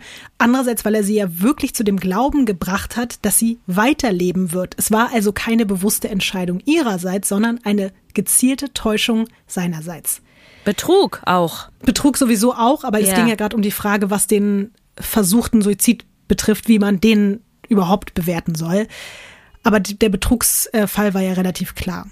Am 3.11.1982 beginnt der Prozess. Das Landgericht Baden-Baden verurteilt dann Fredlev, Fredlev. oh mein Gott, Alter, Fredlev. Fredlev G. Oh. Fredlev. Oh Gott, ey. Finde ich aber schon, ich finde, du bist ein richtiger Ja. Fredlev, ey, du mit deinen Ja, Aussagen ich da. auch, Klingt auch wie ja. so ein Verschwörungstheoretiker. So. Stimmt. Verurteilt Fred Detlef G. wegen versuchten Mordes, Betrugs und vorsätzlicher Körperverletzung. Und was ich so toll an dem Urteil finde, Ines, und das wird dich vielleicht auch freuen, es spielt keine Rolle, dass alles, was er ihr eingeredet und suggeriert hat, rational gesehen total unglaubwürdig war, sondern dass er Heidrun mit seinen Methoden zur Waffe gegen sich selbst gemacht hat. Und man hat nicht sie dafür verantwortlich gemacht, dass sie so gutgläubig war, es zu glauben, sondern ihn, der sie zu dem Glauben gebracht hat. Und diese Diskussion stand eben ganz lang im Raum und ich glaube, da gibt's ganz viele andere Beispiele, in denen das anders ausgegangen ist und deswegen fand ich das irgendwie sehr, sehr beruhigend und deswegen ist das auch so ein krasser Fall und eben auch ein Fall, der sich so eingebrannt hat in der deutschen Strafrechtsgeschichte. Frete selbst findet das Urteil natürlich nicht so toll. Er spricht von einer teuflischen Hetzjagd gegen sich selbst. Und die Ines, die Kripo-Beamten nennt er Zombiejäger. Nützt alles nix. Er wird zu sieben Jahren Haft in der JVA Münster verurteilt. Nur, Ja, nur sieben Jahre Haft. Es ist halt äh, versuchter Mord und ich glaube, sehr viel mehr konnte man da nicht rausholen. Natürlich noch in Konstellation mit Betrug und so, aber ja. Es ist sogar dann so, dass er eigentlich im Oktober 1988 freigekommen wäre. Aber Fred hat über eine Briefkastenfirma eine Freundschaft zu einer weiteren Frau aufgebaut. ich aus wusste, dem Knast ich wusste heraus. das. Ich wusste, dass er im Knast weitermacht. Er hat es geschafft, aus dem Knast heraus weitere Tausende von D-Mark sich zu erschleichen von ihr, die er dann wirklich über diese Briefkastenfirma sogar geschickt bekommen hat. Und auch sie hat er in dem Glauben gelassen, durch dieses Geld als Syrianerin ein neues Leben anfangen zu können. Er bekommt dafür nochmal zwei Jahre und drei Monate zusätzlich. Und danach verliert sich seine Spur, genau wie die von Heidrun. Der ist frei. Also er ist dann 1990 ist er entlassen worden. Wann, wann ist der nochmal geboren? An wen denkst du jetzt gerade? Nee, aber ich wollte einfach nur mal ausrechnen, ob das wahrscheinlich ist, dass der noch lebt und sich den Podcast anhört und wir irgendwie bald irgendeinen Brief im Briefkasten haben. Das könnte noch sein, dass er lebt, noch lebt.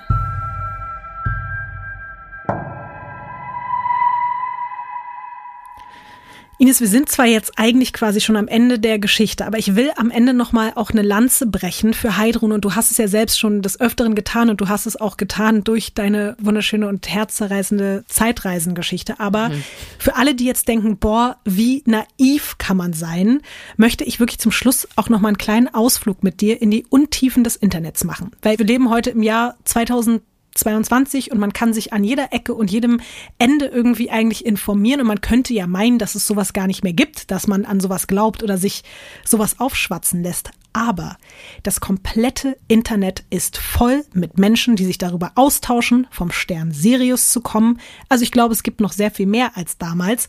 Und es gibt einen Haufen Anleitungen, um herauszufinden, ob man vielleicht selbst schon mal in einem früheren Leben auf Sirius gelebt hat. Und als ich mich so damit auseinandergesetzt habe und eben festgestellt habe, wie viele es davon gibt, habe ich ein Video gefunden mit einem möglichen Anzeichen dafür, dass du, Ines, vielleicht auch vom Stern Sirius kommst. Weil, Möchtest du wissen, warum? natürlich. Das möchte ich dir jetzt mal zeigen. Die Hunde kommen vom Sirius und wenn du zum Beispiel einen Hund hast und das Gefühl hast, dass er selber entscheiden kann, was richtig für ihn ist, dass er mit dir auf einer Ebene ist, dann kann es sein, dass du schon auf Sirius gelebt hast.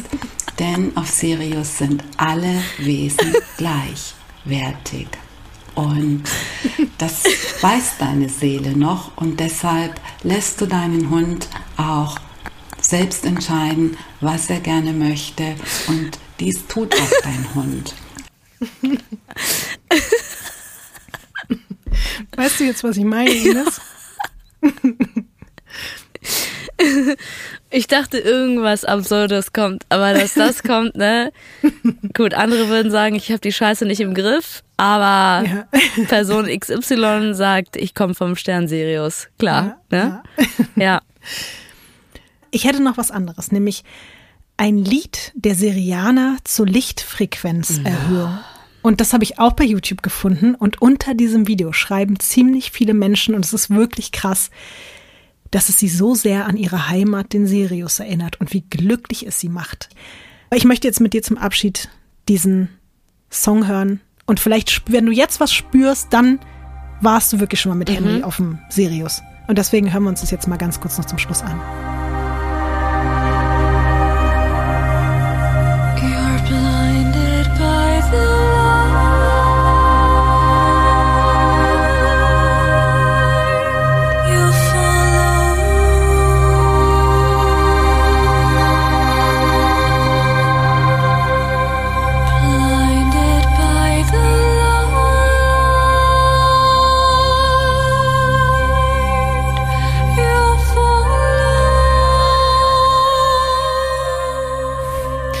Siehst schon wieder wütend aus, Ines. Ich höre einfach super gerne Deichkind-Musik. Und weißt du, das ist so, das ist nicht meine Musik. Ich finde äh, auch das mit dieser Panflöte und sowas halt, das ist nicht, das ist nicht so meins. Willst du mal raten, wie lang dieser Song geht? Acht Minuten. Elf Stunden. Oh Gott. Lotti, bitte mach das aus. Ich kann nicht alleine schon die Vorstellung, sich das elf Stunden anzuhören. Das musste bestimmt Heidrun äh, bei einer Meditation sich elf Stunden lang anhören. Kann ich mir auch gut vorstellen. Gut, also ich gehe jetzt mal einfach am Ende davon aus, dass du doch nicht vom Stern Sirius kommst und dass das mit den Hunden vielleicht nicht ein eindeutiges Anzeichen dafür ist, aber ich finde es trotzdem schön, dass du dich darauf eingelassen hast. Und vielleicht kommt Henry aber vom Stern Sirius. Das kann sein. Ja. Also die Frau aus dem Video sagt, alle Hunde kommen vom mhm. Stern Sirius und alle Pferde kommen vom Sirius-Stern. Mhm. Nur die beiden. Okay, ja. alles klar. Mit Katzen meint sie, aber Katzen kommen nicht vom Sirius. Ja, das ist da aber muss man auch, auch unterscheiden. Ja. Ja, ja. Das, ja. Damit will sie auch nichts zu tun haben. Und ich meine, heißt ja auch nicht umsonst der große Hund und der Hundstern. Deswegen, ja. das würde ja gar nicht passen. Das mit den Pferden ist was anderes, aber naja, gut. Ines, hast du zum Schluss noch irgendwelche Gedanken, die du loswerden möchtest? Ich glaube, ich habe sehr viel geteilt von wieder von meinem Leben. Also mittlerweile habe ich wirklich the dirty shit in diesem Podcast von mir erzählt. Also ich glaube, selbst in meinen Therapiesitzungen habe ich noch nie von diesen ganzen zicken Geschichten aus meiner Vergangenheit berichtet. Und ähm, ja, Lotti, was soll ich sagen? Ich gehe jetzt eine Zeitreise machen und guck, was oh, in der Zukunft abgeht. Tollen Plan. Ja es ist ja schön, wenn man spirituell ist und es ist ja toll, wenn man sich mit Sachen beschäftigt, fernab von seinem eigenen Horizont. Ist ja alles super, soll ja jeder machen, aber einfach ein bisschen aufpassen, dass keine Leute kommen, die irgendwie dich mit dem Mönch Uliko verknüpfen wollen und dir 4000 D-Mark oder noch mehr aus der Tasche ziehen ja. wollen. Grüße an den äh, Mausigmann vom Sirius und pass auf dich ja auf, okay? Du auch auf dich, Lotte. Wünsche eine gute Zeitreise. Ich Ciao. Tschüss.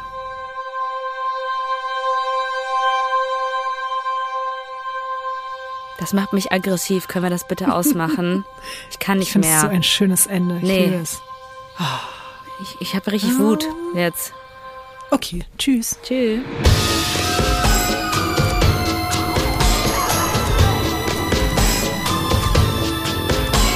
Weird Crimes ist ein Studio Womans Original nach einer Schnapsidee von Visavi und Ines Agnoli.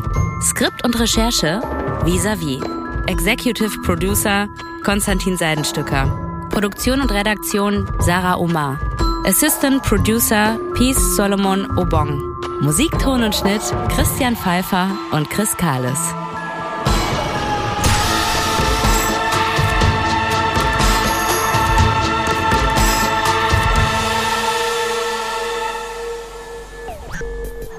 Neue Folgen von Weird Crimes hört ihr jeden zweiten Donnerstag überall, wo es Podcasts gibt. Und wenn ihr keine Episode verpassen wollt, dann folgt dem Podcast auf der Plattform eurer Wahl.